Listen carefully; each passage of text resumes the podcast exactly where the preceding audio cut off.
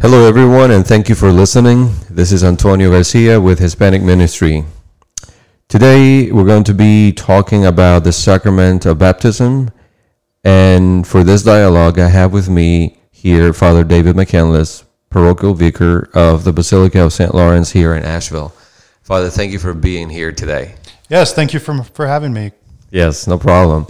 So, Father, we um, are going to be talking about the sacrament, specifically about the sacrament of baptism. But within that context, uh, we also want to talk a little bit about the general sacramental life of the church. Could you please tell us what does it mean for us as Catholic to be part of a sacramental church?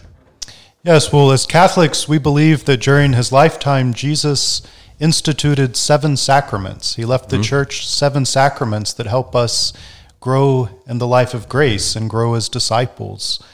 The, you know, the classic definition of what a sacrament is is that it's a visible sign of an, an invisible reality.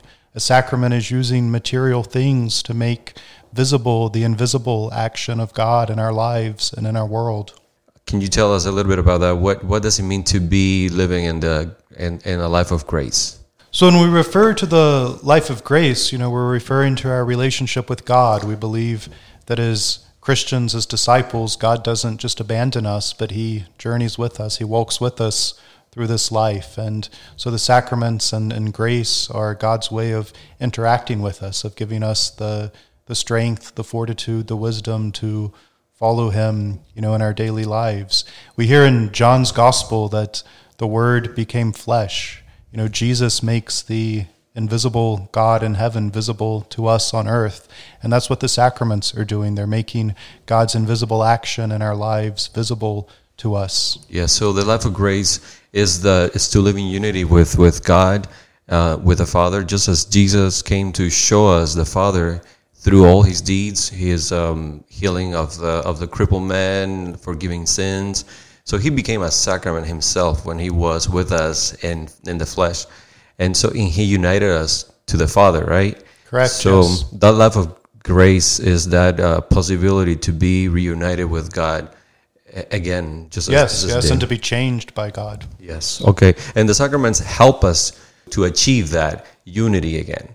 Exactly, right? Because yes. as human beings, we are broken people. We are a people in constant change. And so the sacraments help us. And that's why a sacrament is an effective sign of, of God's grace. Exactly, yes. You know, as I said, the classic definition of a sacrament is a visible sign of an invisible reality. It's not just a visible sign, there's also an invisible reality there. The sacraments are actually changing us, they are actually conforming us more to Christ. Yes. And so maybe within that definition, we can talk about baptism specifically. Yes. You know, what's the visible sign at baptism? Mm-hmm. Well, it's the water that's being used. And what are the what's the invisible reality that's happening there? Well, there's two things that we speak about happening in baptism. The first is the forgiveness of original sin. Yes. You know, we believe that since the first humans committed the first sin, that's something that's been passed down in every generation, that concupiscence and that proclivity to sin. And baptism forgives that guilt. It frees us from that original sin. But there's also a second thing happening in baptism that's just as important, if not even more important. Mm-hmm. And that's that we're given sanctifying grace. We're given the very life of God within us to help us, as we were saying, to mm-hmm. grow and to conform ourselves more to Christ. And so it's important that when we talk about baptism, mm-hmm. we don't think of it just as removing original sin. It also gives the child the life of sanctifying grace. And that's what the parents and godparents are promising to mm-hmm. protect and to help nurture and to grow. Yes, and, and the sacrament of baptism at the same time opens the door for us to be fully initiated into the life of the church, which opens up the door for the rest of the sacraments. And we have in the Catholic Church seven sacraments you know, just to make a quick reference to those seven sacraments, the sacrament of baptism um, is in a group of uh, sacraments called sacrament of initiation, right? Correct. Yes. So there's three sacraments of initiation, three sacraments that mark our various stages in the journey of discipleship, and the first is baptism. That's what, mm-hmm. as I was saying, you know, gives us this life of grace, makes us a member of Christ's church and a disciple of Jesus. The second sacrament of initiation is going to be the Eucharist, receiving First Communion. It's it, um, you know, we, the true body and blood of Jesus to transform us in a very mystical, but at the same time very real way into Christ. Yes. And then finally, confirmation. You know, as, as a child reaches adulthood, they receive confirmation, the fullness of the Holy Spirit, so that they can follow Christ as a mature disciple. Okay. So those are the three sacraments of initiation. And then after that comes the sacraments of healing. And when we speak about the sacraments of healing, there's two of them. The 1st mm-hmm. is reconciliation, you know, confession. Right. So when we've fallen, when we've committed sin, it's through this sacrament of confession that God heals us. He gives us forgiveness and he incorporates us back into his church. Mm-hmm. And the other sacrament of healing is the anointing of the sick. The church uses the oil of the sick to anoint and pray over people who have serious illness or who are facing death. Mm-hmm. And again, it's a sacrament asking for both physical healing and also spiritual healing to give the person peace and strength. Yes. And finally, we have the sacraments of service or vocation. And which ones are those two sacraments? Father? So there's the sacrament of matrimony and holy orders that we refer to as sacraments of service or vocation, as you say. You know, holy orders, the ordination of a priest. It gives the priest, you know, his mission, and the sacrament of marriage, you know, man and wife, and giving them their mission in the world. Okay, great, great. So just to get back to uh, the life of grace, these seven sacraments help us as Catholics to be fully united with Christ through the means of the church. And the church is the one uh, that has been instituted by Christ to be the administrator of the sacraments through the help of the Holy Spirit. Okay, Father, so if we can talk a little bit about uh, any references to baptisms in the Old Testament and the Bible, what can you tell us about that, Father? Yes, so when we speak about the origins of baptism, obviously the explicit origins come in the New Testament, but there's already a foreshadowing of baptism in the Old Testament. We hear, you know, in the first chapter of Genesis that God's Spirit um, was over the water when he was creating the world. And so it's this connection between spirit and water. Just like at baptism, the Holy Spirit works through water. You know, in the book of Exodus, we see God splitting the Red Sea and leaving, leading the Israelites from slavery in Egypt into the promised land. Right. And that's what's happening in baptism. God's using water to lead us from the slavery of sin into the freedom of being sons and daughters of God. Mm-hmm. And so throughout the Old Testament, there's many examples like this in which water plays an important part in showing God's power and God's mercy and grace. Father, one thing that I want, I was thinking about is the the story when uh, the Israelites they have been in the desert for forty years and they're ready to conquer Jericho, and so they have to cross the Jordan River in order to get to the Promised Land. So that image uh, to me is like a reminder of what baptism is for us, leaving behind your old life to enter into a new land, into a new life. So that's what basically Yes, baptism yes. does for all of us, right? No, yeah, that's that's a great image, and that sort of brings us into the New Testament because it was Yes. in the Jordan River that John the Baptist began to baptize. Mm-hmm. Now, his baptism was a baptism for the forgiveness of sins. It was a public sign that you were leaving behind your sinful life. Uh, it wasn't yet the sacrament of baptism. You know, Mm-hmm. it wasn't yet this um, sacrament of giving the life of sanctifying grace, but it was, you know, this public sign that you're leaving behind a sinful life and beginning a new life. Yes. And Jesus himself, we know, begins his public ministry by going into the Jordan River and being baptized by John. And that's the moment Jesus institutes this sacrament of baptism from the church. It's, you know, the first thing Jesus does in his public ministry. And for Right. us as Christians, it's the way we begin our own mission as disciples. Yes, we're following Jesus' example. Father, tell us a little bit about uh, who are the people that could be sponsors in order to celebrate a baptism. Yes, so sponsors, or sometimes they're called godparents, padrinos. Um, there's three requirements for them according to you know the canon law, the rules of the church. The first is that they're at least 16 years old. You know, being a sponsor, being a godparent is a position of responsibility, and Right. you need to have someone who's old enough um, to accept this responsibility. So they have to be at least 16 years old. Okay. The second thing the church asks is that they're a baptized and confirmed Catholic. Okay. So they need both of those sacraments. They need to be confirmed, not just a baptized Catholic.